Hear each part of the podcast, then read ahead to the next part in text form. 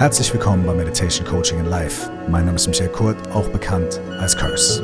In der heutigen Folge spreche ich mit der super erfolgreichen TikTokerin, Psychologin und Autorin Chiara Majorino über ihr Buch Denk mal laut und über viele andere Dinge. Viel Freude damit.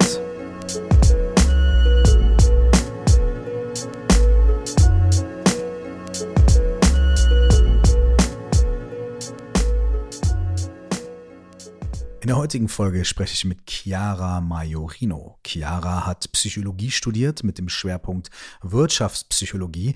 Sie absolviert aktuell auch eine Ausbildung zur Coachin und sie hat ein Buch veröffentlicht. Das Buch heißt Denkmal laut. Veröffentlicht wurde es im Malia Verlag von Laura Malina Seiler. Chiara ist außerdem sehr erfolgreiche Fashion-Bloggerin und hat eine TikTok-Plattform gegründet namens Denkmal laut. Und für diese wurde sie auch 2022 bei dem Install Influencer Award nominiert und sie hat diesen Award auch gewonnen. Jetzt denkt man sich, okay, wie passt das alles zusammen? Ich spreche mit Chiara über ihren Weg von dem sehr extrovertierten, von dem sehr in Anführungsstrichen auf äußere Dinge bedachten Ansatz, ich werde Fashion-Bloggerin und mache das auch total erfolgreich, zu ihren Einsichten und ihrem Wandel, zu einem Prozess, in dem sie gemerkt hat, okay, das, was ich hier mache, stiftet vielleicht eine gute Zeit für manche Leute, aber ist das alles, was ich möchte? Ist das das, was ich wirklich möchte? Oder mache ich das hier eigentlich auch aus einem irgendwie aus einem Fehlen von etwas heraus, vielleicht von Anerkennung, von was auch immer es ist. Und wie kann ich die Plattform, die ich hier habe, wie kann ich die Öffentlichkeit, die ich habe, für positive Dinge nutzen? Chiara hat dann angefangen, sich damit zu beschäftigen, wie Fashion, Mode nachhaltig produziert werden kann und wie auch nachhaltige Mode besser promotet werden kann. Darüber hinaus hat sie in ihrem Wirtschaftspsychologiestudium, und da wird dieses Gespräch meiner Meinung nach nochmal auf eine sehr besondere Art und Weise zusätzlich interessant. Sie hat dort erforscht und sie forscht auch weiterhin und sitzt auch in Komitees, die das erforschen, den Einfluss von Social Media, Marketing und Werbung auf uns Menschen, auf unser, nicht nur auf unser Kaufverhalten, sondern auf unser Miteinander. Wir sprechen auch darüber, wie junge Menschen, wie Kinder, junge Erwachsene, Jugendliche durch diese Form der Medien und Kommunikation beeinflusst werden und wie wir damit besser umgehen können. Es ist ein sehr vielschichtiges und interessantes Gespräch. Immer wieder kommen wir auch zurück auf ihr Buch Denk mal laut, wo sie mit kleinen Quotes, kleinen Gedanken, kleinen Gedichten Inspirationen schafft. Viel Freude bei diesem Gespräch. Und jetzt Chiara Majorino. Herzlich willkommen bei Meditation, Coaching and Life, Chiara. Die erste Frage ist die wichtigste. Jetzt gerade, wie geht's dir? Ja, erstmal freue ich mich sehr, dass ich hier sein darf. Danke. Und mir geht's dementsprechend gut. Ich freue mich, mit dir quatschen zu können. Muss aber auch sagen, ich bin ja jemand, ich rede ja sehr viel über offen über meine Gefühle. Ich denke laut. Äh, deswegen bin ich unter anderem ja auch hier heute. Äh, dass die letzten Wochen und Monate sehr anstrengend auch waren, sehr intensiv. Was ganz Neues für mich, auch ein Buch rauszubringen. Und äh, dementsprechend bin ich gerade so ein bisschen am Rechargen. Aber alles in allem will ich mich nicht beschweren und mir geht's gut. Wie geht's dir? Danke, der, äh, danke für die Offenheit und danke der Nachfrage. Mir geht's gut, weil ich zurzeit wirklich machen kann, worauf ich Bock habe und was mich begeistert. Das war auch lange Zeit nicht so. Da habe ich zwar immer auch viel gemacht, worauf ich Bock habe, aber ich habe auch extrem viel Sachen gemacht, auf die ich keinen Bock habe. Ähm, ich habe jetzt seit einiger Zeit einen echt guten Umgang damit gefunden und habe, weißt du, habe mir Hilfe gesucht und, und, und arbeite mit Leuten zusammen, habe Sachen abgegeben. Das ist total toll. Das ist für mich ein Riesenstep in meinem Leben. Ähm, und das ist schön, das entlastet mich so auf so einem tieferen Level so ein bisschen. Weißt du, weil ich irgendwie so, ein, so eine Sache geknackt habe bei mir so ein bisschen. Aber ey, ich bin jetzt in diesem Moment gerade ein bisschen müde, ich bin ein bisschen überarbeitet, ich bin, äh, also ich hätte auch schon Bock, mal einen Tag auf der Couch zu liegen und einfach 18 Stunden zu pennen. Ähm, aber das ist ja so ne, ein temporärer Zustand ist okay. Ich weiß, in ein paar Tagen wird es wieder, wird's wieder besser so, ne? Ähm, ja, aber deswegen geht es mir, ich bin, ich bin äh, abgekämpft und happy. Ja. Ein guter Mix. Yes, da sind wir mitten im Thema. Ne? Du hast gesagt, du sprichst offen über deine Gefühle, du sprichst offen auch ähm, ähm, Dinge aus, die vielleicht bei anderen Menschen in den Gedanken bleiben. Die Menschen mit sich selbst diskutieren und die Gedanken dann zum Kreisen bringen. Und du hast, äh, also deine Plattform oder dein, dein, dein Claim ist Denk mal laut.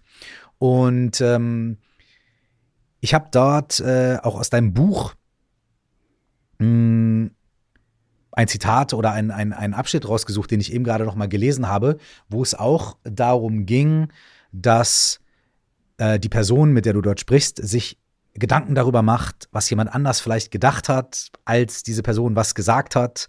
Und die andere Person hat aber nur was gesagt, was vielleicht gar nicht hinterdacht war. Bei einem selber kreisen dann aber die Gedanken, was meinte die Person und so weiter, kennen wir ja alle, ne? vor allem im Freundeskreis, im Beziehungskreis und so weiter. Ähm, Vielleicht magst du sagen, äh, was ist für dich diese Plattform? Denk mal laut. War, wie, wie, was war für dich der Auslöser zu sagen, okay, das ist mein, das ist ein Satz, der mir wichtig ist, das ist ein Claim, der für mich wichtig ist. Was, was steckt für dich dahinter? Was, ähm, ja, wie war die Motivation und auch was ist das, was ist das, so, was ist die Mission von dir quasi mit dieser Sache? Ja, wie du gerade schon angesprochen hast, ähm, ich weiß genau, welchen Text du meinst.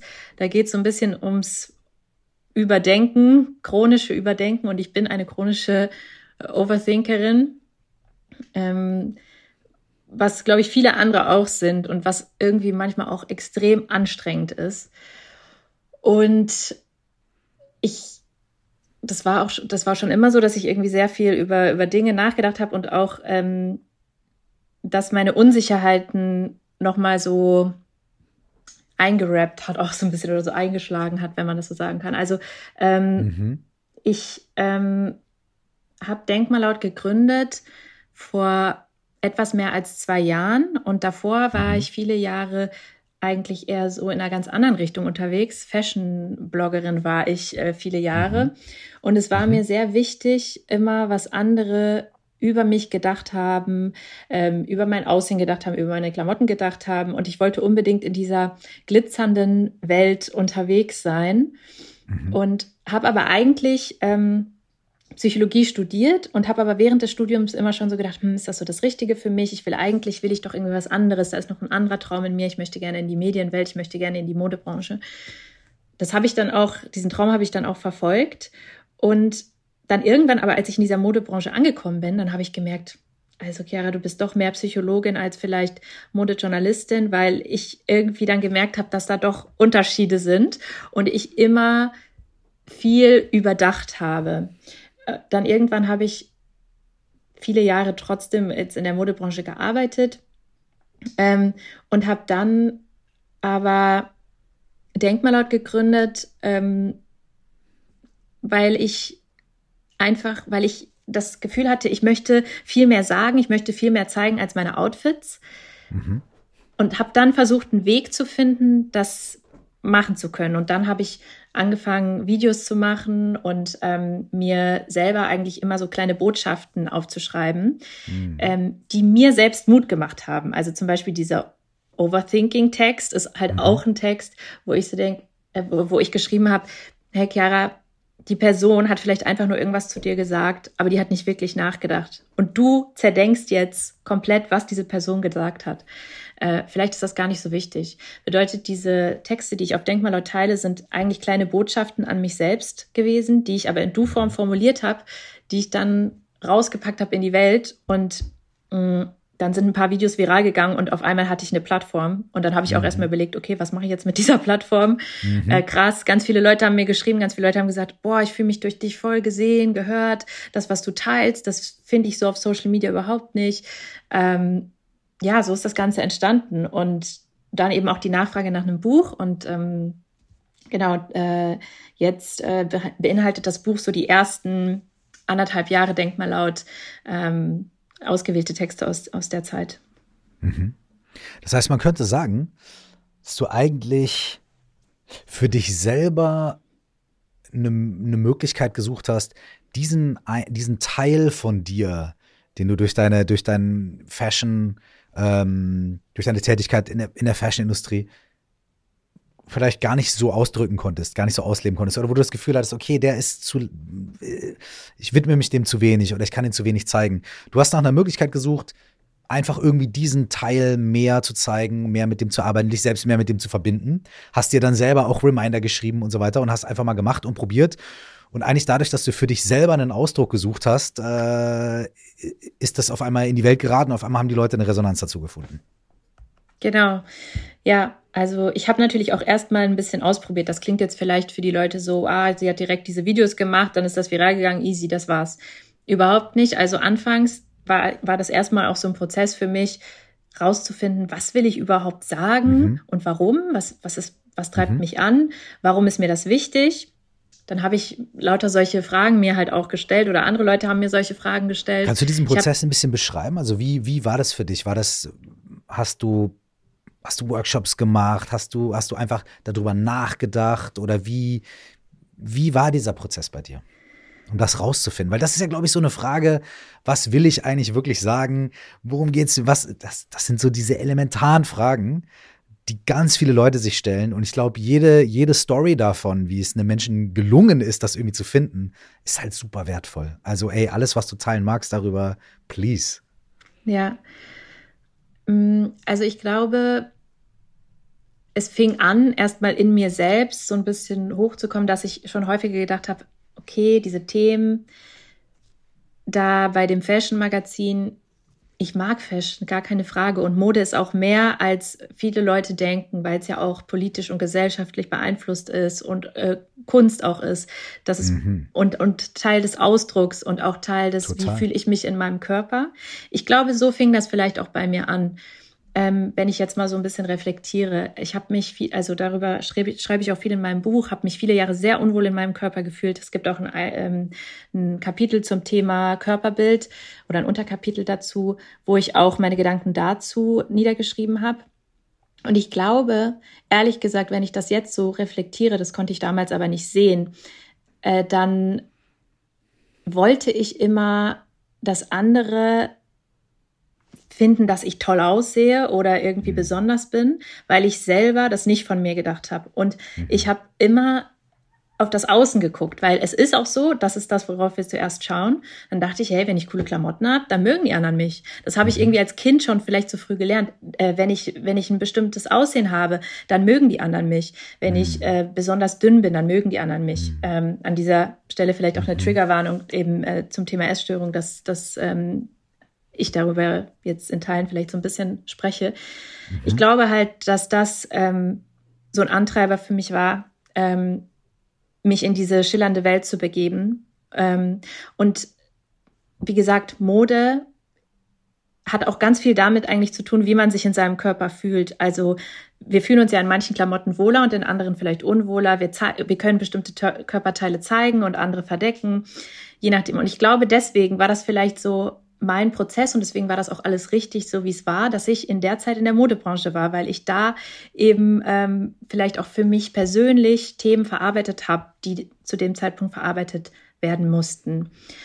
Und dann irgendwann kam es aber so, dass ich so dachte, hm, das ist eigentlich nicht so das, was ich vermitteln möchte. Ich möchte irgendwie ein bisschen tiefer gehen. Ich habe dann auch versucht, da wo ich gearbeitet habe, so ein bisschen tiefgründigere Themen mit reinzubringen. Ähm, mhm. Habe mich viel mehr auch mit dem Thema Feminismus beschäftigt, habe, glaube ich, dann so ein bisschen den Blick aufs große, aufs große Ganze bekommen, dass ich dachte, okay, wie werden zum Beispiel diese Klamotten produziert? Mhm. Wer produziert das?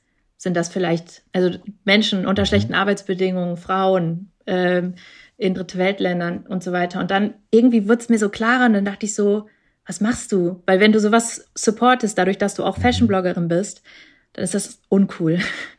Und das war so ein, so ein Prozess. Und dann ähm, tatsächlich, das schreibe ich auch ähm, im Anfangstext äh, meines Buches, dann kam die Black Lives Matter-Bewegung.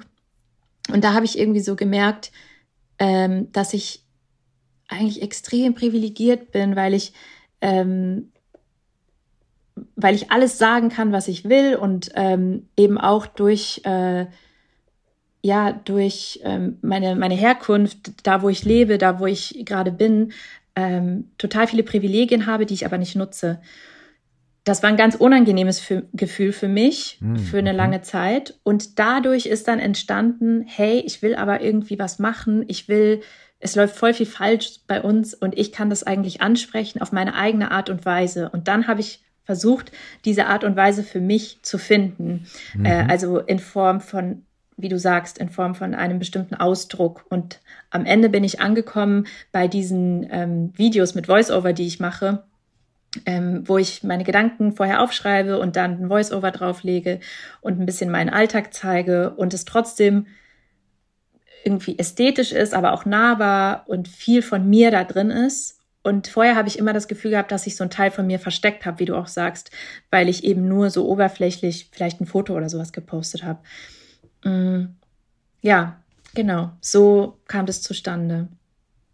Mhm.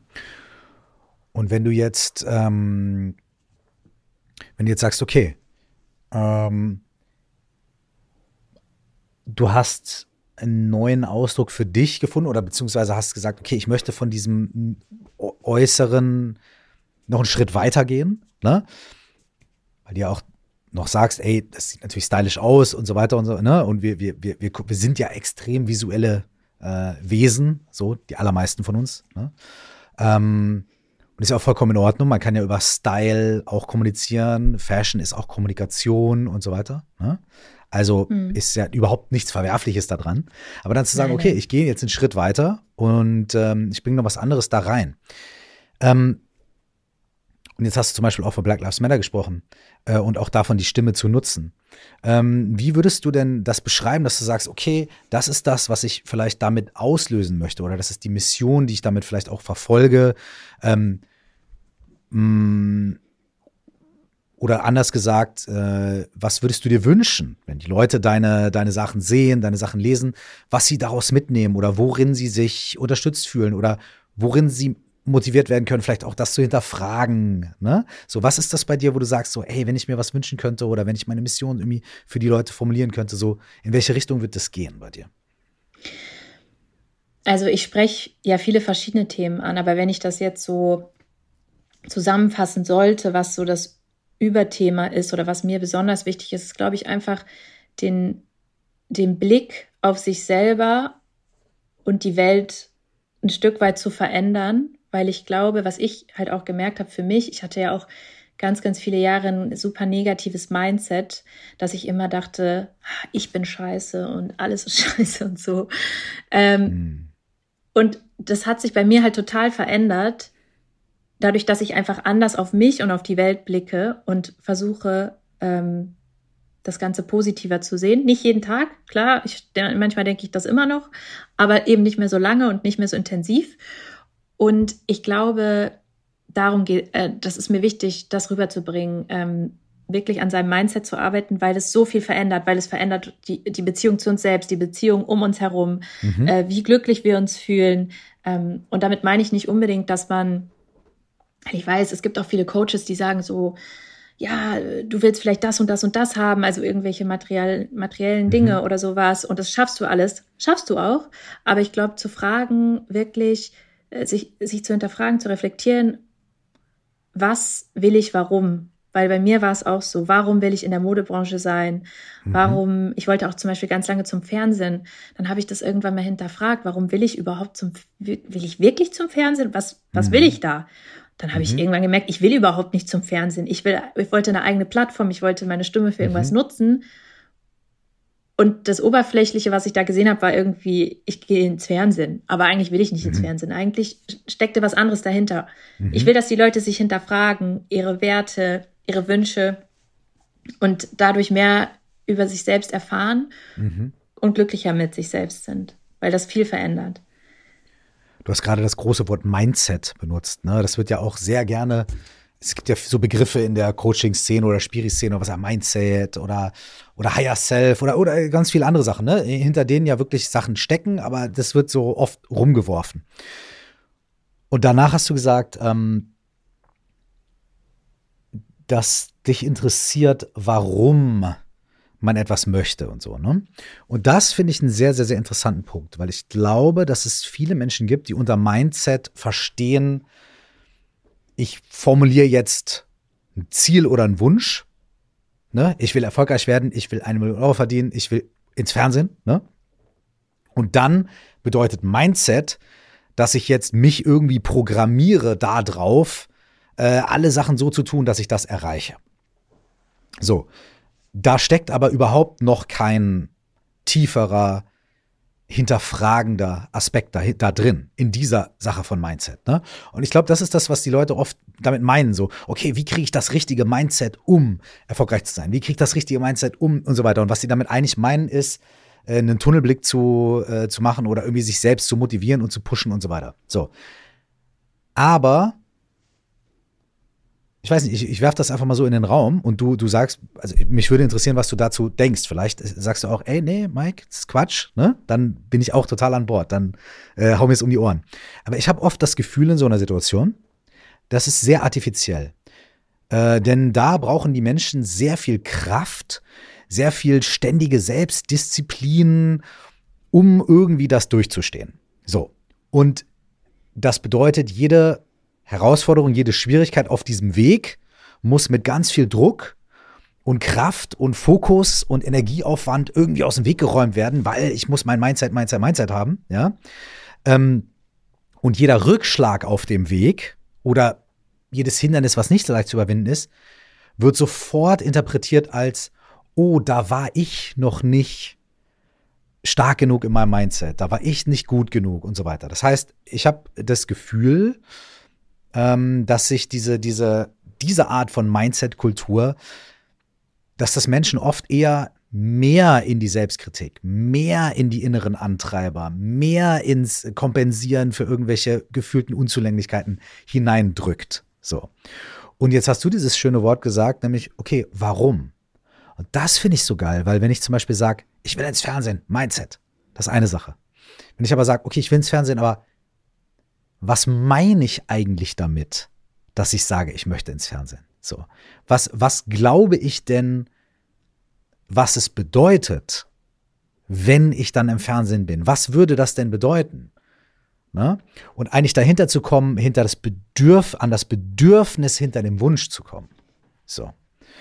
Und ähm, kann, kannst du damit was, was anfangen? Ist das, oder, oder sagst du, nee, Bullshit, Nee, ich bin absolut bei dir. Ähm, tatsächlich ist mir gerade eine Story eingefallen, wie das bei mir so aufkam. Ähm, ich weiß, ich war mit meiner Mama, wir waren irgendwie im Urlaub mit der ganzen Familie, wir waren am Strand, sind wir gelaufen und dann habe ich auch mit ihr so geredet über das, was ich machen will oder was meine Pläne sind irgendwie für die Zukunft, weil ich nicht happy war und irgendwie dachte, ich bin aber stuck, ich weiß nicht, wie ich weiterkommen soll. Und dann habe ich halt auch gesagt, ja, ich würde eigentlich gerne gerne ins Fernsehen. Und dann hat sie mir halt so Fragen gestellt. Dann hat sie so gesagt, aber warum? Mhm. Und, und was würdest du denn da gerne machen? Und dann hat sie gesagt, würdest du denn da gerne irgendwie so Promi-Interviews oder sowas führen? Ich so gesagt, hm, nee, eigentlich würde ich gerne irgendwie sowas in die feministische Richtung machen. Ich will irgendwie Frauen äh, zum Beispiel bestärken. dann hat sie mhm. gesagt, okay, aber ähm, dann ist ja das eigentlich das, was du machen möchtest und nicht unbedingt ähm, irgendwie also du willst dein eigenes Thema haben. Ähm, und ich selber habe dann auch, hm, ich habe tatsächlich, ich habe, mir fällt das gerade gar nicht ein, wie das Buch nochmal heißt. Ähm, ich habe ein Buch gelesen, was mich sehr, ähm, da geht es eigentlich darum, eben auch sein, seine äh, Ziele im Leben zu finden und zu überlegen, warum will ich was. Und in diesem mhm. Buch habe ich ähm, das kann ich dir vielleicht nachher nochmal reingeben, dann kann man das in die ja, Caption oder so schreiben.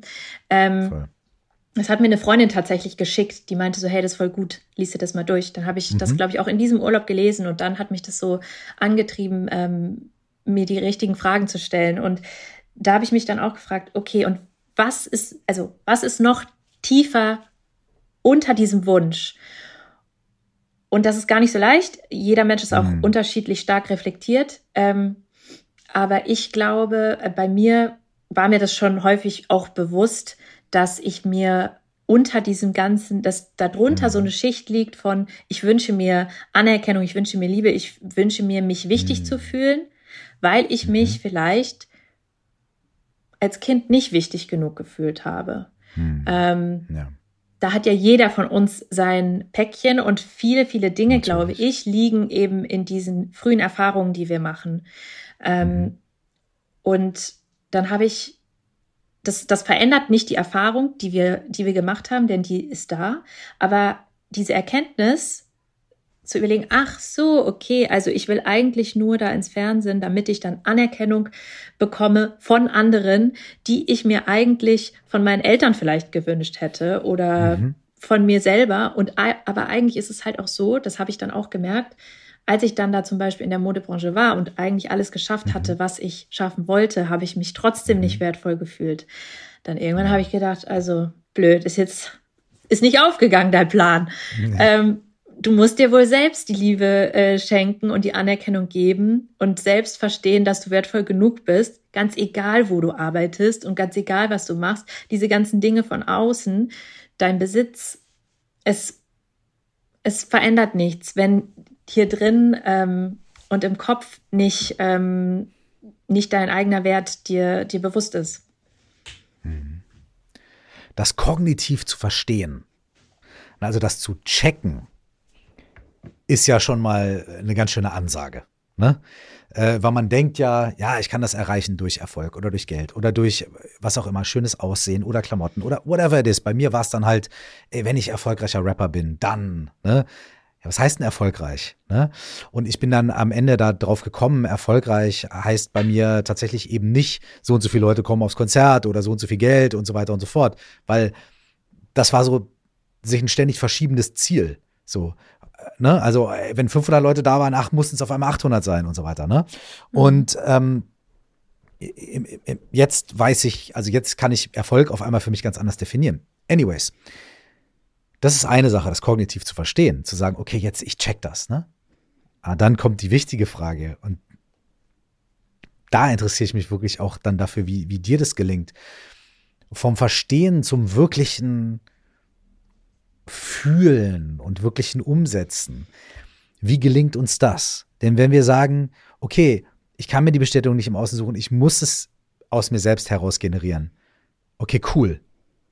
Wie? Ähm, ja, das ist gar nicht so einfach. Das habe ich mich dann auch gefragt. Ähm, und ich glaube aber, ich habe für mich einen ganz guten Weg gefunden. Ich ähm, habe mich ehrlich gesagt so ein bisschen abgekapselt auch oder entfernt von den Meinungen anderer. Mhm. Ähm, ich bin sowieso, ehrlich gesagt, was heißt eine Einzelgängerin, aber ich bin sehr gerne alleine und das habe ich dann für mich auch genutzt. Ich weiß, dass nicht jeder äh, so drauf ist, aber ich habe dann ähm, angefangen, weil ich auch immer so schlecht mit mir selbst geredet habe, dann habe ich, wie gesagt, angefangen. Das eine waren die Botschaften an mich selbst, die ich geschrieben habe mhm. und auf Denkmalhaut dann eben auch gepostet mhm. habe. Yeah. Das andere waren, dass ich ähm, mir selbst vorgenommen habe, dass ich jetzt all die Dinge mache, vor denen ich äh, immer Angst hatte oder gesagt habe, das kann ich nur mit jemand anderem zusammen machen. Ähm, hm. dann auch das zum Beispiel, ich bin auf Dates mit mir selbst gegangen, äh, wenn ich irgendwie gedacht habe, hey, ich will jetzt voll gerne an den See heute, ist gutes Wetter. Ähm, früher hätte ich das nicht gemacht, wenn irgendwie jemand anders nicht Zeit gehabt hätte, dann wäre ich nicht da alleine hingefahren. Mhm. Und in den letzten Jahren habe hab ich aber immer so Dates mit mir selbst, ähm, mit kleineren Sachen angefangen, allein ins Café, allein ins Restaurant und sowas. Mhm. Und dann größere Dinge, also allein in Urlaub, alleine mhm. ähm, wegziehen für mhm. fünf Monate irgendwie nach Italien bin ich gegangen letztes Jahr, für vier, äh, vier Monate nach Spanien alleine und halt so ganz neu anzufangen, um mir selber zu zeigen, du kannst das alles und du bist es wert. Ähm, und dadurch ist diese Zufriedenheit mit mir selber und die Selbstliebe viel, viel größer geworden, so dass ich mich dann sehr wohl gefühlt habe oder wohlfühle mit mir selbst. Und ja, dann halt auch diese, diese Meinungen von anderen mir egaler geworden sind. Die haben dann auch gedacht, warum machst du das jetzt alleine? Hast du keine mhm. Freunde oder so? Mhm. Ich habe ich hab Bock, das jetzt alleine zu machen, einfach mit ja. mir selbst, weil ich bin ich bin so wichtig für mich. Ich war mir viele Jahre ja überhaupt nicht wichtig, aber deswegen habe ich jetzt Nachholbedarf und muss diese ganzen Dinge machen. Das hat mir sehr mhm. geholfen. Ich setze mir auch häufig selber so Challenges, wenn meine Angst, Ängste mich im Griff haben, wenn das so wiederkommt, dass ich irgendwie so denke, ah, andere denken schlecht über mich oder so, dann setze ich mir selbst mhm. Challenges, Dinge zu tun, vor denen ich Angst habe. Ist auch ein großes Thema auf meinem Account. Genau. Also das sind so die Dinge, die mir da sehr geholfen haben. Mhm. Was, was sagst du denn? Wie, wie, wie hat es für dich geklappt, irgendwie mehr in die, mehr in die Selbstliebe zu kommen oder zu verstehen, dass diese ganzen Dinge, die wir vielleicht eigentlich wollen, von denen wir denken, dass sie uns glücklich machen, uns aber eigentlich nicht glücklich machen, wie wir das so ein bisschen ausblenden können? Also ich habe, äh, ich bin schwer vor KP, das heißt, ich habe dann wahrscheinlich irgendwie so den Vorschlaghammer äh, vor den Kopf gebraucht. So. Ähm, also ich habe, also bei mir war das ja auch so, dass ich dann äh, ne, gedacht habe, okay, wenn ich mir, wenn ich, eigentlich hatte ich ja so einen total, ich hatte ja einen guten Plan.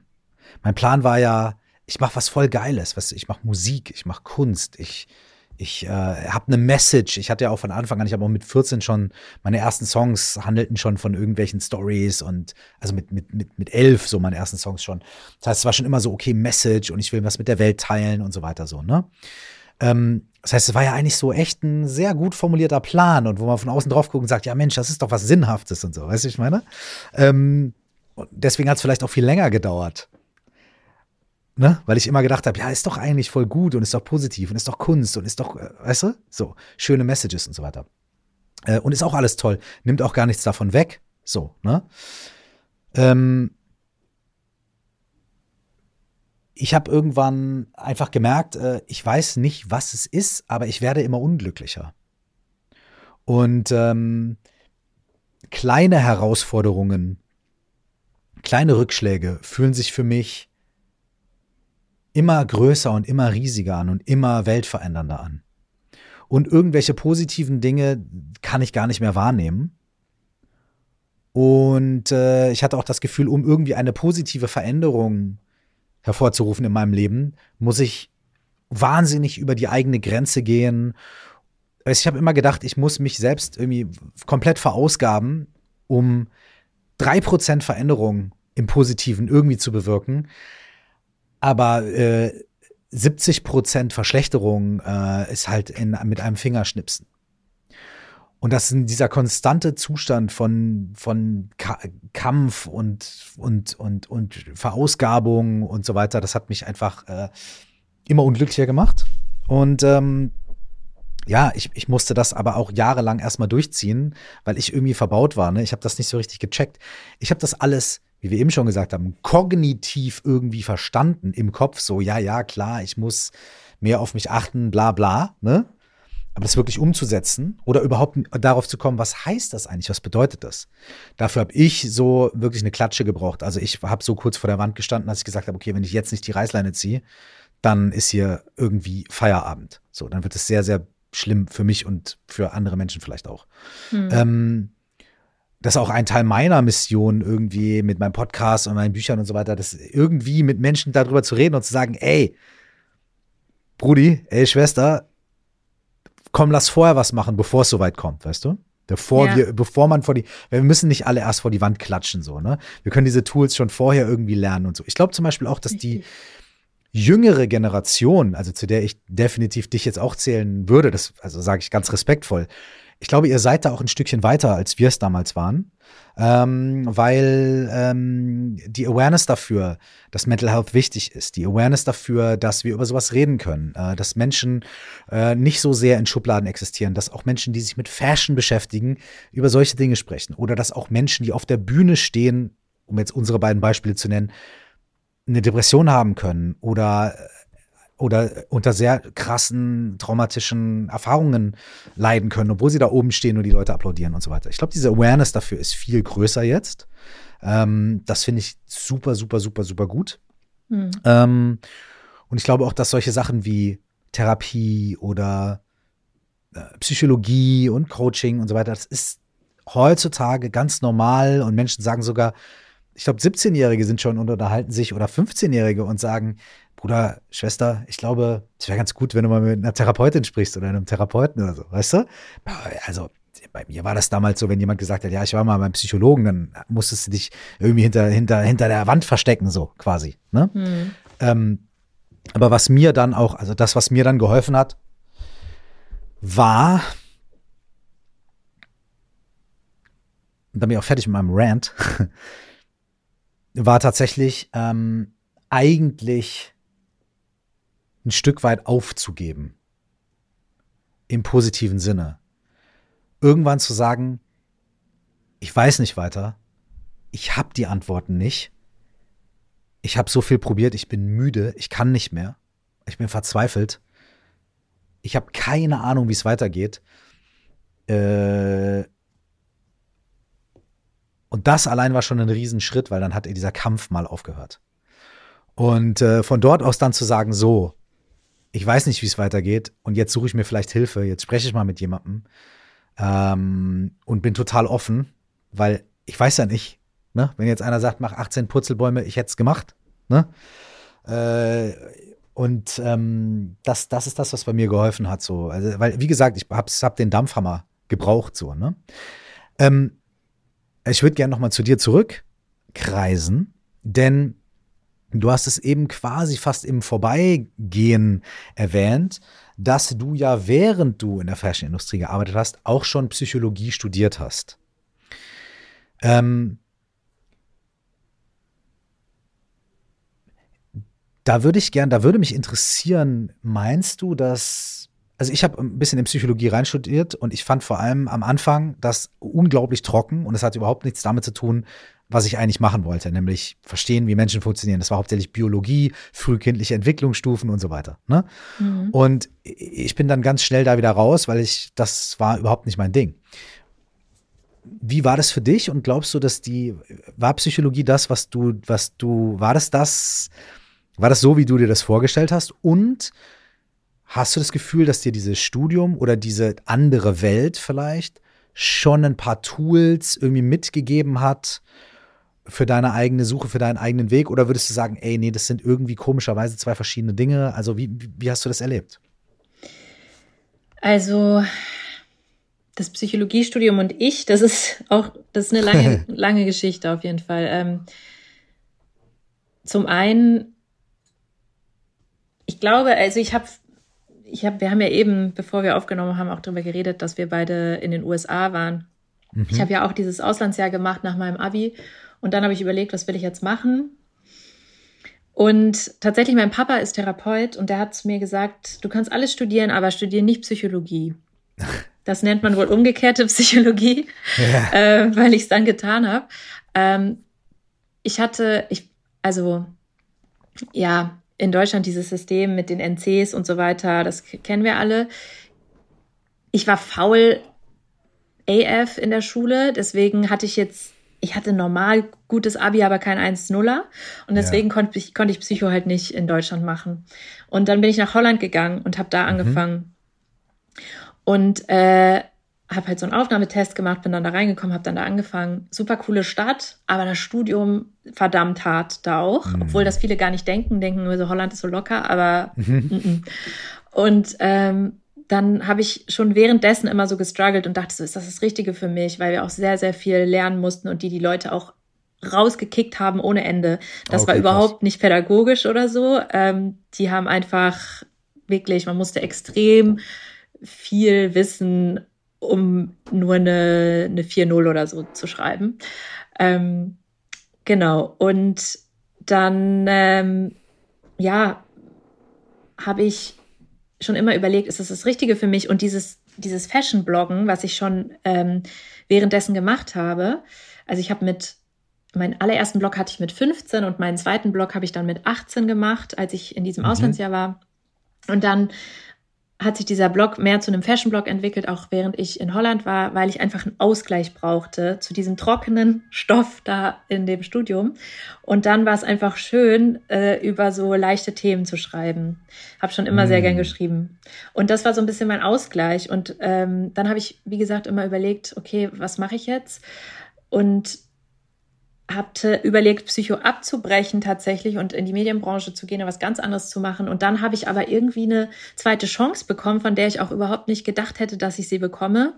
Und okay. zwar ähm, habe ich dann einen Hochschulwechsel gemacht, also habe gewechselt von Holland äh, nach Ulm. Also ich habe mich okay. bei so ein paar Unis in Deutschland beworben und alle meinten zu mir, das klappt nicht. Äh, die machen das nicht, die füllen nicht auf und so.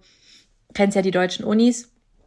Und Ulm hat mich angenommen, wofür ich bis heute sehr dankbar bin. Mhm. Und dann habe ich da weiter studiert, konnte mir halt die Sachen aus Holland teilweise auch anrechnen lassen und habe das dann mhm. abgeschlossen und habe auch gedacht, weil ich schon so viel investiert habe, mache ich es jetzt zu Ende.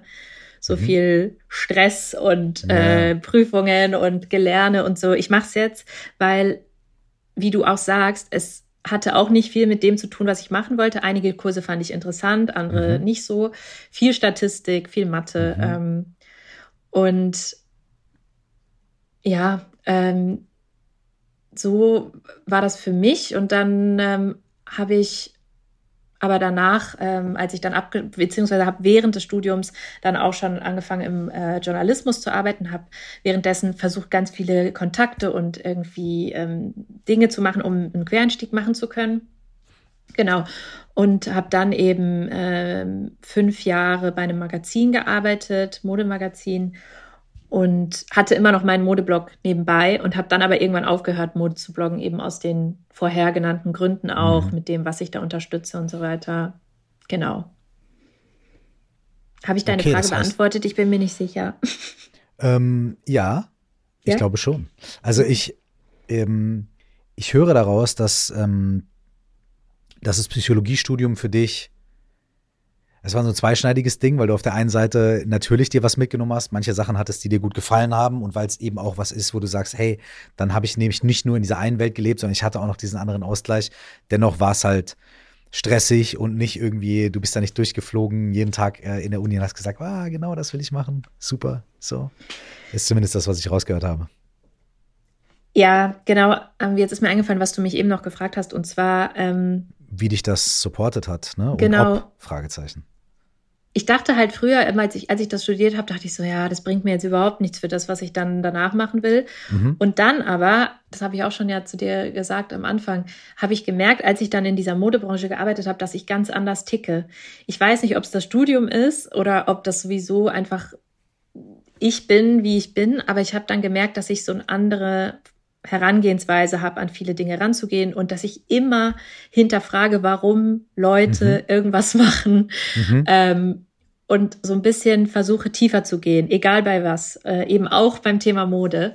Und das am Anfang habe ich das so als Schwäche gesehen. Dann dachte ich so, alle denken hier anders als ich und ich passe hier nicht rein.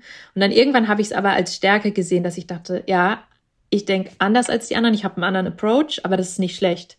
Ähm, und ich glaube, jetzt, was ich mit Denkmal mir geschaffen habe, ist ja sozusagen mein eigener Traumjob, weil ich beides verbunden mhm. habe. Also Mode, es geht nicht mehr viel um Mode auf mhm. Denkmal aber ähm, nach wie vor mag ich Mode. Ähm, aber es geht halt um Social Media, ähm, Journalismus auf eine gewisse Art und Weise, eine andere Art und Weise und eben mentale Gesundheit, Psychologie, diese Themen. Und es verbindet beides, was irgendwie sehr cool ist. Mhm. Ähm, Genau. Und deswegen glaube ich, wäre ich ohne diese ganzen Erfahrungen bringen mich ja dahin, wo ich jetzt bin. Alles, was ich im Studium gelernt habe, alles, was ich beim Magazin gelernt habe, äh, meine Erfahrungen im Journalismus und so weiter. Und meine, auch vielleicht auch einfach das, dass ich meinen meinen Traum verfolgt habe und dann gesehen habe, ha, ist doch nicht so cool, wie ich dachte, oder passt mhm. doch nicht so gut zu mir. Das ist ein sehr gutes Learning für mich. Mhm. Und Learning bei dem Thema, du wenn ich das richtig auf dem Schirm habe, machst du aktuell eine Coaching-Ausbildung, richtig? Ja. Oder hast schon also abgeschlossen? Also, nein, nein, nein, noch nicht. Äh, okay, genau, ich aha. bin noch ganz am Anfang, mich so ein bisschen reinzufuchsen, genau. Mhm. Ähm, und genau, ich möchte, ich habe eigentlich früher, als ich das Studium begonnen habe, dachte ich immer, ich will die Therapeutenausbildung machen. Ja. Ähm, dann habe ich, ich bin immer so im Hin und Her überlegen gewesen, soll ich das machen oder nicht, weil die in Deutschland ja auch sehr äh, schwierig teilweise ist. Ähm das ist ja in Deutschland auch so, ich glaube, das kann man nochmal sagen, dass man nur, wenn man Psychologie studiert, in Anführungsstrichen, heißt das noch lange nicht, dass man therapeutisch arbeitet, sondern man muss noch eine zusätzliche Qualifikation dafür machen, genau für Gesprächstherapie und so weiter. Ja. Genau. Ähm, richtig. Das ja, da gibt's ganz viele unterschiedliche Möglichkeiten ja auch irgendwie und ganz viele und, und nicht jeder äh, Psychologe ist auch Therapeut, genau. wie du sagst, und nicht jeder Coach ist Psychologe und andersrum. Also und nicht jeder Thera nicht jede Therapeutin ist Psychologin und so weiter. Da gibt's auch andere Wege und so. Klar, genau, Logo, Logo. genau, mhm. genau. Aber du hattest schon so dein dein so das ist schon der therapeutische Ansatz ist schon das, was dich auch interessiert hat. Als ich das äh, Studium angefangen habe, ja, ja. genau. Mhm.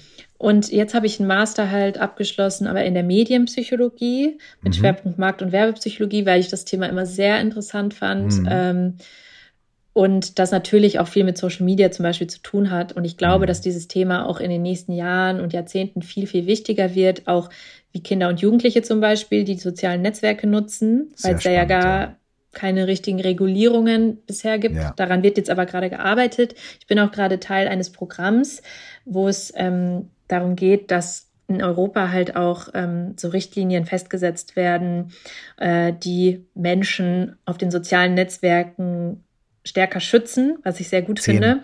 Zehn Jahre zu spät, aber besser jetzt ja. als nie. Ne? So, ja. Du sagst es. Ähm, genau. Und ja, in, auf lange Sicht, genau, möchte ich ein bisschen mehr in die Coaching-Richtung gehen. Ähm, aber das auf meine eigene Art und Weise machen und eben denk mal laut, mein Account, das ist ja irgendwie auch so meine Philosophie, da laut zu denken und mich verbinden, mhm. zu verbinden mit den Leuten. Und das ist auch das Schöne äh, auf dem Account, dass das so eine tolle Community ist, die sich da ge gebildet hat. Und ähm, ja, ich einfach Teil davon bin und gar nicht unbedingt, also ich, mein Approach ist einfach, ich bin, ich bin jetzt kein Coach oder, oder mhm. ich, wenn dann, wenn ich ein Coach werde, dann bin ich ein, hoffentlich eine nahbare Coachin. Mhm. Ähm, also jemand, der selber eben auch äh, diese Themen kennt und mhm. dadurch ähm, nah an den Leuten ist. Mhm. Siehst du, siehst du irgendwelche starken Diskrepanzen ähm, in dem Coaching-Ansatz, den du gerade lernst und einen psychologischen Ansatz. Ich meine, klar, jetzt ist es Wirtschaftspsychologie und jetzt nicht thera therapeutische Gesprächstherapie zum Beispiel. Aber äh, es beginnt mir ganz oft hier in dem Podcast, ähm, dass äh, es sowohl Menschen gibt, die beides mögen. Es war ganz viele Menschen aus der Psychologie, aber gibt, die sagen, ah, oh, Coaching, Quatsch. Es gibt auch viele Coaches, die wahnsinnig gut sind und sagen, ey, die Psychologen, 90 Prozent von denen kannst du auch in der Pfeife rauchen und so weiter. Du als, äh, das habe ich äh, neulich auch mit einer äh, einer von meinen Gästen besprochen, die äh, sowohl mehrere Coaching-Ausbildungen als auch psychologische Psychotherapie hat und auch eine Praxis hat, wo sie beides anbietet und so weiter. Und die hatte einen ganz interessanten Ansatz. Jetzt einfach für dich ganz persönlich. Siehst du da, ist das für dich was, was sich ergänzt? Siehst du große Diskrepanzen? Siehst du, also wie, wie erlebst du das gerade? Das ist ja immer so ein Thema tatsächlich. Äh, das habe ich auch schon im Studium häufig mitbekommen, äh, dass viele ähm, Leute, die Psychologie studieren, dann irgendwie, denen sind die Coaches so ein Dorn im Auge. Und ähm, ja, also ich würde sagen, generell kommt es immer darauf an, an wen man gerät. Ob es jetzt ein Therapeut ist, ein ausgebildeter, also ein psychologischer Psychotherapeut oder äh, ein Coach.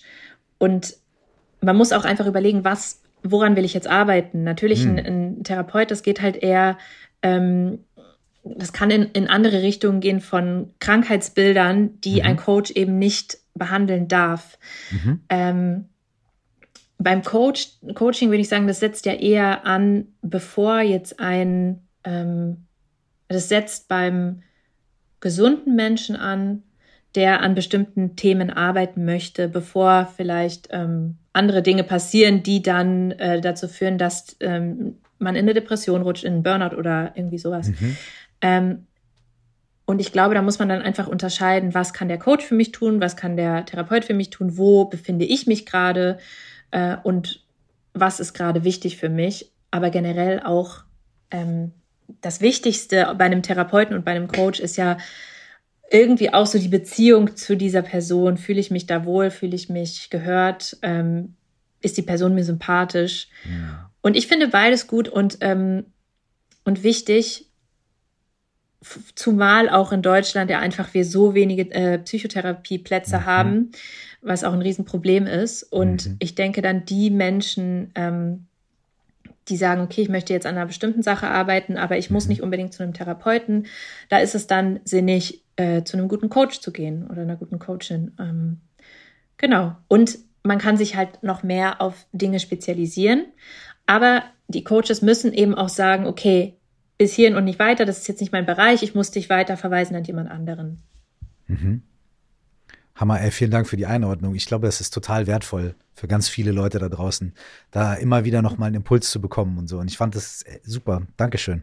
Hm, gerne. Ähm, eine andere Stelle aus deinem Buch, ähm, um wirklich nochmal den Kreis nochmal zurückzuschlagen. Andere Stelle aus deinem Buch, ähm, die ich mir auch nochmal angeguckt habe oder die mir nochmal äh, im Gedächtnis geblieben ist, ist ein Gedankengang, äh, in dem du dich auch wirklich damit beschäftigst, wie wir selbst auf unser Aussehen, auf unseren Körper schauen und wie aber auch andere Menschen auf unseren Körper schauen und wie, wie wir uns quasi beginnen zu bewerten durch die vermeintlichen Augen anderer Menschen.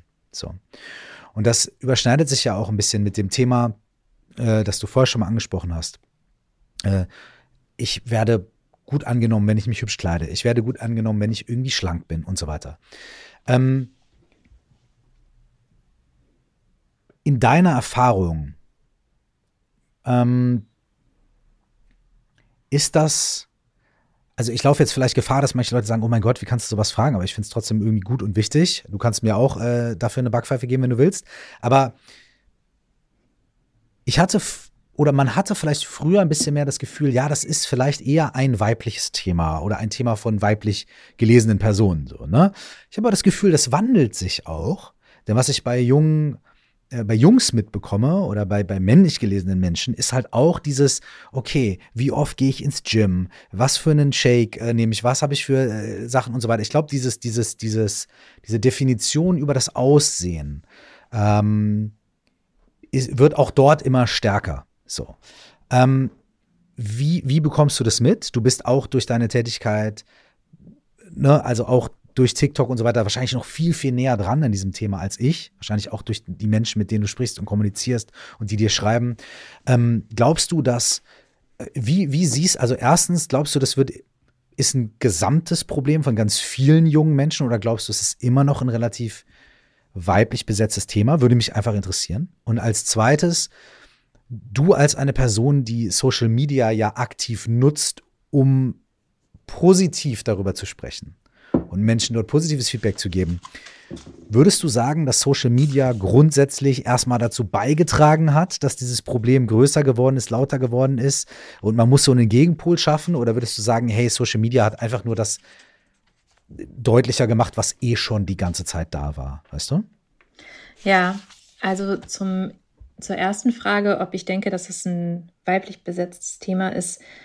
Ähm, also ich habe ganz am Anfang von Denkmal laut angefangen, äh, mich, beziehungsweise schon vorher, aber mich intensiv mit dem Thema Körperbild auseinanderzusetzen. Mhm.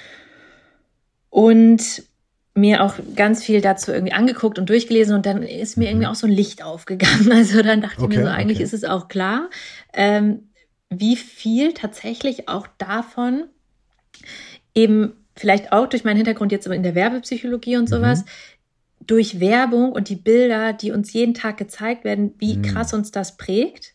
Mhm. Ähm, also, dass uns gesagt, also ich meine zum Beispiel, die Kosmetikindustrie ist eine riesen, mhm. ist ein riesen, Riesenindustrie, die ganz viel Geld verdient. Und womit verdienen die Geld? Damit, dass sie Probleme erschaffen, die wir dann lösen wollen, mhm. ähm, mit Produkten. Damit, mhm. denn so funktioniert ja unsere Wirtschaft. Wir müssen ja immer mehr konsumieren.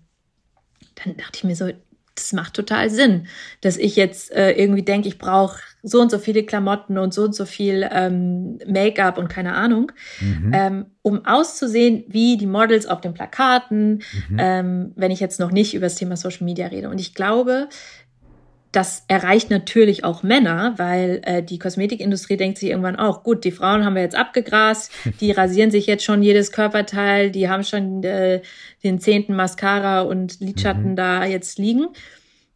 Wie könnten wir doch mehr Geld machen? Ich weiß nicht, ist vielleicht ein bisschen kontrovers, mhm, aber mhm. Äh, es ist, also wenn man drüber nachdenkt, es macht total Sinn. Mhm. Und natürlich äh, geht es jetzt auch drum, ähm, wie sehen Männer aus und ähm, an den Männern geht es auch nicht spurlos vorbei, was die sehen mhm. äh, auf, auf, den Plakaten, in den Magazinen und so weiter. Ähm, von daher denke ich nicht, dass es nur ein weiblich besetztes Thema ist, sondern mhm. weiß auch, dass viele Männer auch so einen bestimmten Druck äh, verspüren, äh, bestimmt auszusehen. Vor allem geht es da ja so ums Thema Fitness und sowas. Mhm, ähm, das sind ja auch wieder diese typisch weiblich, typisch männlichen Bilder. Ja, ein Mann muss so und so aussehen, eine Frau muss so und so aussehen. Mhm. Ähm, und das ist irgendwie total spannend, weil wir eigentlich uns gerade lösen so ein bisschen von dem typisch, äh, typisch äh, männlich, typisch weiblich. Mhm, Aber mhm. trotzdem sind die Extreme oder diese, diese, der Druck ist, glaube ich, so, so, so hoch wie irgendwie nie zuvor. Ist das nicht interessant? Das ist, das ist sehr spannend, ja. Ah. Ähm, ich, also ich, ich habe da jetzt keine Theorie oder so. Ich finde es einfach nur echt spannend. Genau das, was du gerade gesagt hast. Ja. Ja, und Natürlich ist es aber trotzdem immer noch so, dass ähm, wir im Patriar also in patriarchalen Strukturen leben und mhm. Frauen, ähm, glaube ich, vielleicht sage ich das auch, weil ich selber eine Frau bin, ich kann mich natürlich auch nicht komplett hineinversetzen, wie das als Mann mhm. ist. Aber ich sehe natürlich, was wir Frauen alles so angeboten bekommen an Dingen, die wir alle machen könnten. Also äh, Thema Schönheit, also zum Beispiel Schönheits-OPs boomen ja, ja auch extrem, ja. gerade Filler-Boom, ähm, Lipfiller, Botox, was weiß ich. Mhm. Ähm, es gibt extrem viele Angebote, um uns zu verschönern. Und es geht nicht spurlos an einem vorbei, vor allem wenn man immer sowas konsumiert mhm. äh, und draußen sieht. Ähm, ich habe letztens auch ein Interview gemacht mit einer ähm, Psychotherapeutin, die äh, spezialisiert ist auf äh, Essstörungen. Mhm. Genau, so, so ein Live äh, auf meinem Account. Und sie hat halt auch gesagt, ähm, in den 2000ern zum Beispiel gab es ja auch noch mal ein anderes Schönheitsideal als aktuell. Mhm, da ging es ja. dann eher so drum, extrem dünn zu sein für die Frauen. Ja. Bei den Männern, ich weiß gar nicht genau. Ich habe das Gefühl, dieses, dieses sehr muskulöse kam jetzt irgendwie auch erst so in den letzten 10, 15 Jahren vielleicht auf. Mhm.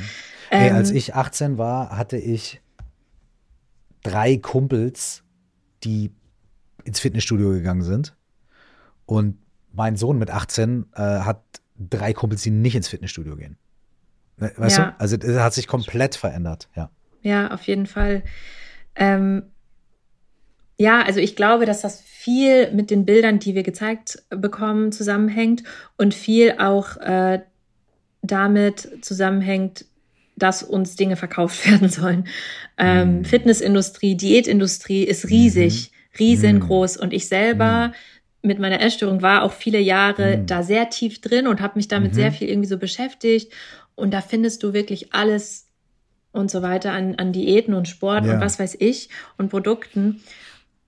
Und deswegen bin ich halt auch auf dieses Thema Körperakzeptanz gekommen, weil mhm. ich mir gedacht habe, also so werde ich nicht glücklich weil ja. ähm, ich kann nie diesem, das ist ja auch das, das und das damit spielt ja zum Beispiel auch Werbung, dass sie ähm, oder es ist ein Mechanismus, den die anwenden, dass mhm. du ja, dass du einen Wunsch entwickelst.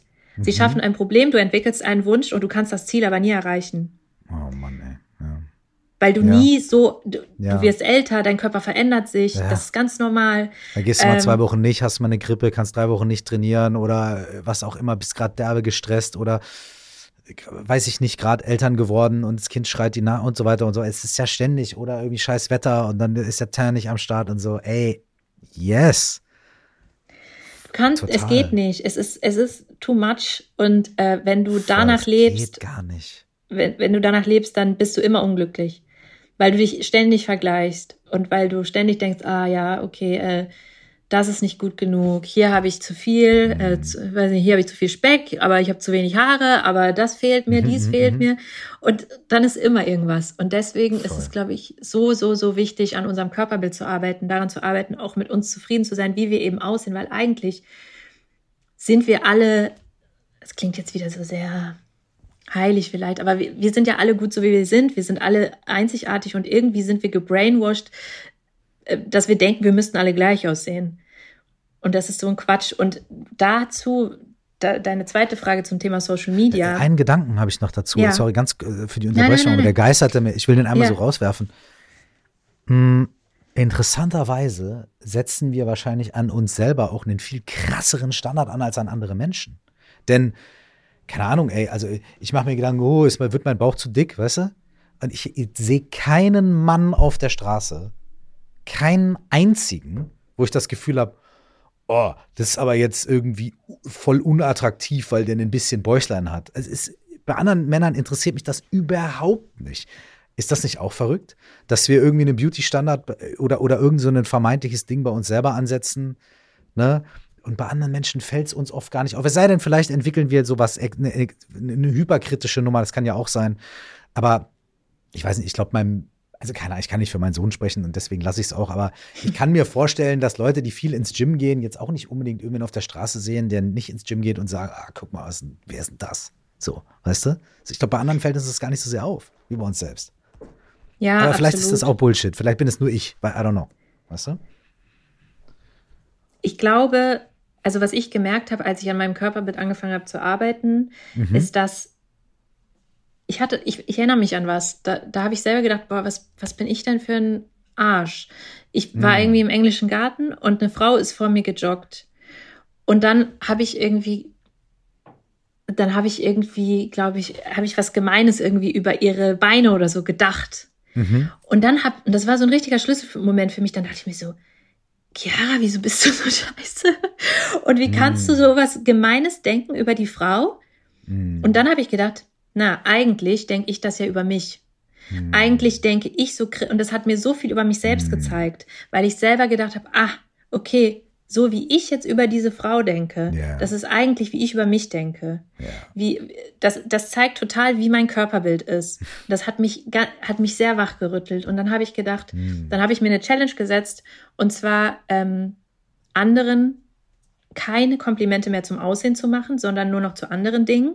Mhm. Und auch mir selber äh, mhm. versucht vorzunehmen, mein Aussehen nicht mehr so zu beurteilen, weil ich voll mhm. häufig im Spiegel geguckt habe, gesagt habe, ja, das ist nicht gut genug, hier, hier ist zu viel, hier ist zu wenig, keine Ahnung. Mhm. Da habe ich mir vorgenommen, dass ich das nicht mehr mache. Und das hat zwar lange gedauert, aber mein Körperbild hat sich dadurch sehr verändert.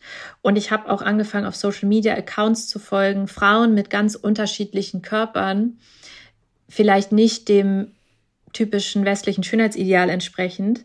Und dadurch hat sich mein Blick so verändert. Ähm, hm. Das war für mich sehr prägnant auf jeden Fall. Und das auch zu der Frage, zu dem Social Media Thema. Mhm. Gerne. Das habe ich ja eben auch an, also ich glaube, Social Media macht das Ganze auf jeden Fall nochmal stärker. Darüber habe ich auch mit der Expertin letztens gesprochen und sie meinte mhm. halt auch, dass es natürlich so ist, dass ähm, die Leute uns, die Leute auf Social Media irgendwie sich näher anfühlen, weil mhm. wir sozusagen in deren Wohnzimmer sind, während die eine Story aufnehmen oder mhm. wir sind mit dem beim Sport, wir sind mit dem mhm. überall, wo die auch sind. Und es ist nicht mehr nur ein Supermodel, was auf mhm. irgendeinem Plakat ähm, abgebildet ist, wo wir eh wissen, dass es gefotoshoppt ist, sondern es ist so nah, dass wir das Gefühl haben, das ist echt. Und ähm, es gibt ja mittlerweile auch krasse Filter und so auf Social Media. Total. Und dadurch wird man so ein bisschen ausgetrickst. Beziehungsweise man zeigt vielleicht nur bestimmte Stellen der Wohnung, man zeigt sich nur an bestimmten Natürlich. Tagen, man zeigt sich nur geschminkt, Klar. man zeigt sich nur in einem bestimmten Winkel, in einem bestimmten mhm. Licht. Das sieht alles nochmal ganz anders aus. Ich weiß es ja auch selber. Ich war ja lange auch Fashion-Blogger. Ich weiß ja, wie viel getrickst wird mhm. und dass das mhm. alles oder viel Fake ist oder, oder nicht, nicht die ganze Wahrheit ist. Klar. Ähm, ist halt einfach nur ein Ausschnitt. Punkt. So. Genau, genau. Das, und das muss man halt, und das ist ja auch nicht schlimm. Und ich, ich will auch überhaupt keine Blogger bashen. Ich bin ja nach wie vor auch immer noch äh, Content Creator, Influencer. Ja. Aber man muss immer hinterfragen und das kann so anstrengend sein, manchmal das alles zu hinterfragen. Ähm, deswegen, Social Media kann viel Gutes, kann viel Schlechtes. Was es für mich jetzt zum Beispiel gemacht hat, ist, dass ich mein Feed so diversifiziert habe, also dass ich verschiedene Leute da reingenommen habe. Ähm, und sich dadurch mein Körperbild sehr verändert hat, weil ich mhm. einfach jeden Tag andere Leute sehe. Wenn ich mir aber die ganze Zeit nur einen bestimmten Körpertypen oder eine bestimmte ja. Person ansehe, dann brainwasht mich das eben auch auf eine bestimmte mhm. Art und Weise. Also würde ich sagen, es ist bestimmt noch mal verstärkt worden durch Social Media, weil wir es auch die ganze Zeit konsumieren können. Früher die Medien konnten wir nicht immer konsumieren äh, mhm. oder haben wir nicht, nicht so viel konsumiert. Jetzt können wir sie halt die ganze Zeit konsumieren, egal wo wir sind und wir tun es auch, weil es halt auch und einfach kuratieren. macht. Genau. Ein Fernsehprogramm kann ich mir ja nicht so krass kuratieren. Ich kann mir aussuchen, gucke ich die Sendung oder gucke ich nicht die Sendung. Aber so ein Social Media Feed, wenn ich will, kann ich ja nur nicht, Katzenbabys. Von morgens bis abends. Ne? Wenn ich ja. will, kann ich mir das so kuratieren. So, ne? Und das Gleiche gilt natürlich auch für Körpertypen oder politische Messages oder, oder, oder mentale Messages oder was auch immer so. Ja. Ähm, wie glaubst du, hast du einen Ansatz? Wie kann man, wie kann man vor allem jüngeren Menschen da irgendwie, wie kann man denen das übermitteln und wie kann man denen vielleicht die Tools an die Hand geben oder die, die Einsicht an die Hand geben, zu sagen, so, hey, kuratiere deinen Social Media Feed anders, äh, diversifiziere irgendwie vielleicht den Input, den du bekommst, ähm, Hast du das Gefühl, das ist möglich, mit, mit auch recht jungen Menschen, vielleicht 12, 13, 14, 15-jährigen Menschen, äh, darüber zu sprechen, denen das irgendwie mitzuteilen, die dafür zu sensibilisieren? Also hast du da, siehst du eher, dass die, dass diese Situation, dieses Problem jetzt stärker wird durch die TikTokifizierung von unserem Medienkonsum? Oder hast du das Gefühl, ey, die, die, haben, die, die haben schon, die jungen, die jungen Menschen haben schon äh, eine höhere Awareness sowieso dafür. Die wachsen damit auf, die, die können damit besser umgehen. Weißt du? Mm, also ich glaube, ja, das ist natürlich eine gute Frage. Also ich, ich glaube, wenn man direkt sagt und weiß, äh, dass die Inhalte da eben auch ausgewählt sind und vielleicht auch bearbeitet sind, dann geht man da anders ran.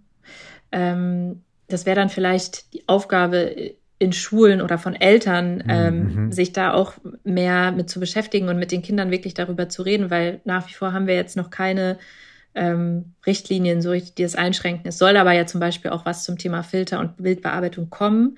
Mhm. Äh, in Skandinavien und so ist es, glaube ich, sogar schon der Fall, dass man da halt mhm. kennzeichnen muss, wenn Filter benutzt wurden oder Bilder bearbeitet wurden. Bei uns ist das noch nicht mhm. der Fall.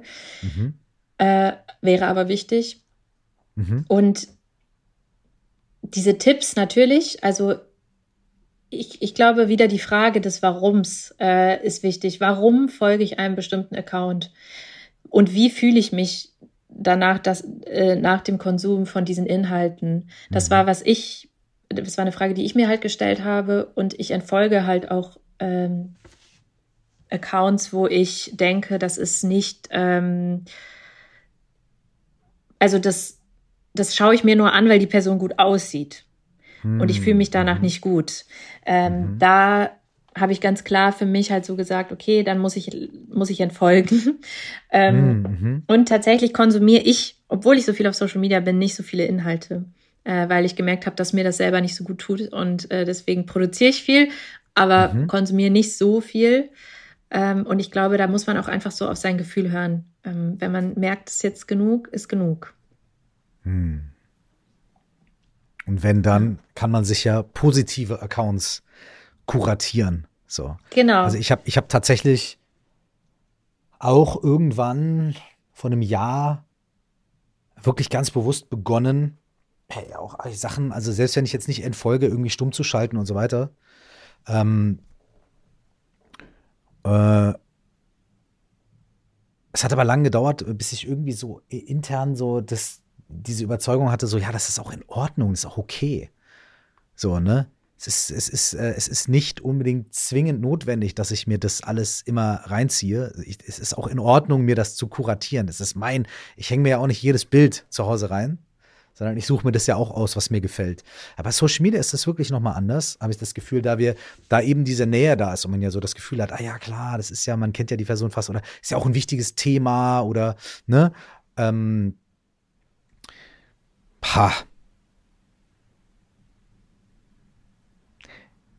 daraus ergibt sich für mich gar keine Frage, sondern eher so ein Kopfnicken, wo ich so sage, ja, genau, das finde ich gut. Das finde ja. ich richtig. Ähm, dein Buch ist seit September draußen. Ja?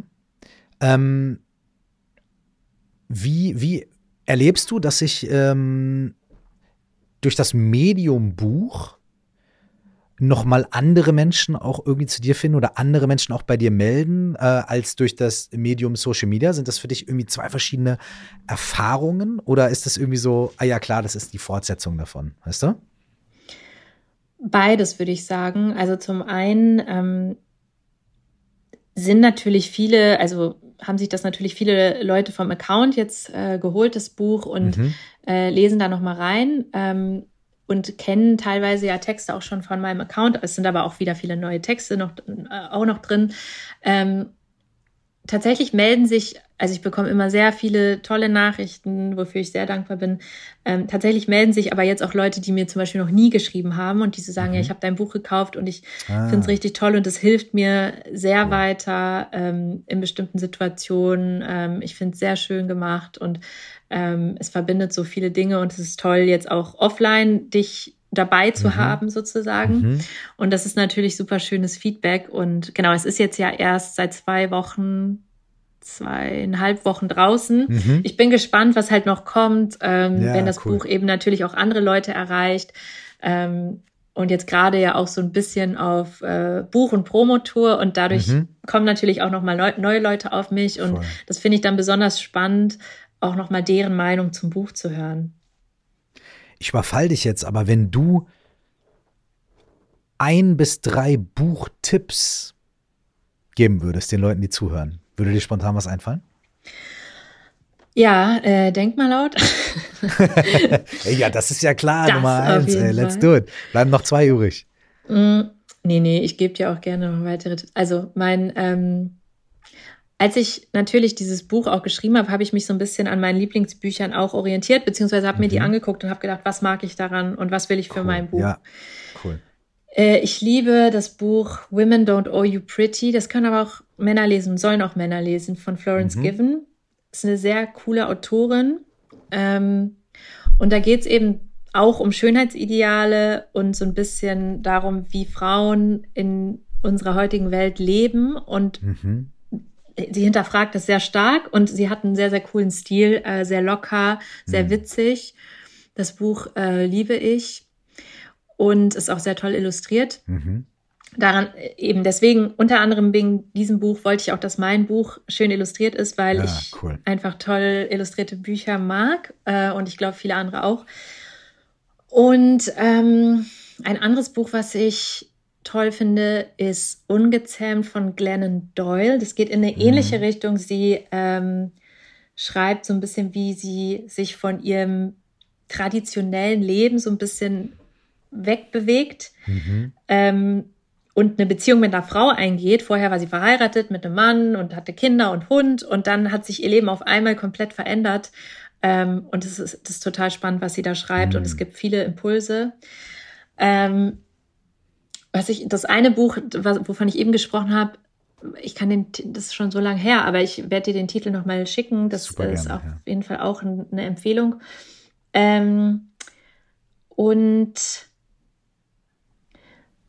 ähm, das Buch kennen wahrscheinlich viele. Ähm, die Kunst des drauf Scheißens, dieses orangene Buch, das ist hm. auch everywhere. Sehr ähm, sehr humorvoll geschrieben. Und da geht's halt wirklich auch darum zu gucken, ist das wirklich alles so wichtig? Also so ein bisschen auch dieses, ähm, dieses Overthinking, worüber wir am Anfang gesprochen haben, abzulegen mhm. und sich zu fragen, was ist wirklich wichtig in meinem Leben und welche Dinge nicht und wie kann ich das ein bisschen loslassen. Vor allem für die äh, chronischen Overthinker wie mich mhm. ist das auch ein gutes Buch. Das sind jetzt erstmal drei. Ich hätte noch viele weitere, aber ja. ähm, genau. Ey, wir machen äh, in der nächsten Podcast-Folge, behandeln wir die nächsten Bücher. Ähm, ja. Für diesen Moment erstmal, hey, ich wünsche dir wirklich sehr viel Erfolg und wirklich das Allerbeste mit deinem Buch. Denk Danke. mal laut. Es ist wirklich eine, eine, du hast gesagt, es ist sehr schön illustriert, aber nicht nur das, stehen auch schöne Dinge drin und es ist vor allem wirklich eine, wie so eine, zu verschiedenen Themen einfach äh, habe ich das Gefühl gehabt, dass es äh, inspirierende, motivierende Gedanken sind, die Leute sich anschauen können und vielleicht auch mal irgendwie aufschlagen können und vielleicht irgendwie was finden. Ähm, und ey, ich wünsche dir wirklich alles Gute und dass noch viel mehr Leute auch auf diesem Weg ähm, zu dir finden. Und ähm, man findet dich natürlich auch auf TikTok und denk mal laut, ist die Plattform. Und wenn man irgendwie, hast du sowas wie eine, eine Buchtour oder hast du, machst du Live-Events, moderierst du Dinge? Wenn man jetzt mal sagt, irgendwie so, ey, ich würde mich gerne mal dich mal live sehen oder irgendwie austauschen oder keine Ahnung was, wie, wie, wie gelingt den Leuten das am besten? Ja, genau. Also man findet mich, wie du schon gesagt hast, auf TikTok findet man mich, auf Instagram findet man mich mhm. auch. Ähm, und ähm, genau, ich bin, ich mache eine kleine Buchtour. Ich bin in Freiburg ähm, im Oktober, dann bin ich in München, ähm, also Heimspiel. Äh, dann bin ich im November auch noch mal in München und in Frankfurt und mhm. wahrscheinlich im Dezember in Berlin. cool. Und alles andere gucken wir mal noch, was, was, äh, was, was sich noch so ergibt. Aber genau, das sind erstmal so die festen Termine in nächster Zeit. Deswegen, ähm, genau, wir machen äh, Events, also es ist nicht nur eine Lesung, sondern ich ah, cool. äh, bespreche da mit den Leuten auch. Ich bin ganz nah dran, ich habe voll Bock, die Community mhm. und Leute generell zu treffen, weil das immer sehr schöne Impulse sind und Dinge, die mich auch motivieren und mir Ideen für neue Texte geben. Äh, mhm. So der Austausch mit anderen. Und in meinem Buch sind auch so Reflexionsseiten drin, wo man eben selber auch reflektieren kann äh, zu bestimmten Themen. Und ähm, da werde ich dann auch eine Reflexion in diesem, in dieser Lesung, Workshop mhm. ähm, durchführen mit den Leuten.